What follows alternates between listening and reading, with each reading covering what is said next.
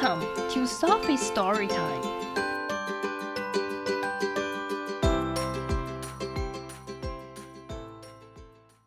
Today's story is Busy Chinese New Year by Campbell Books. A special day is nearly here. 一个特殊的日子要来临了。Get ready for Chinese New Year. 准备好要过中国新年了。 We swap fun gifts. 我们交换有趣的礼物。And then，然后，surprise，一个惊喜。A feast of treats in every size，各种大小的美食大餐。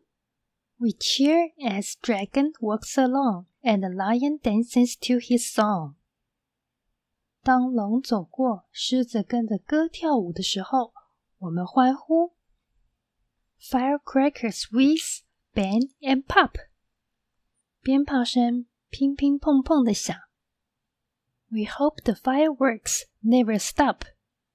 我们希望烟火永远不要停。The end. If you like the story, follow us and subscribe to our channel. Tell your friends too. Thank you and see you next time.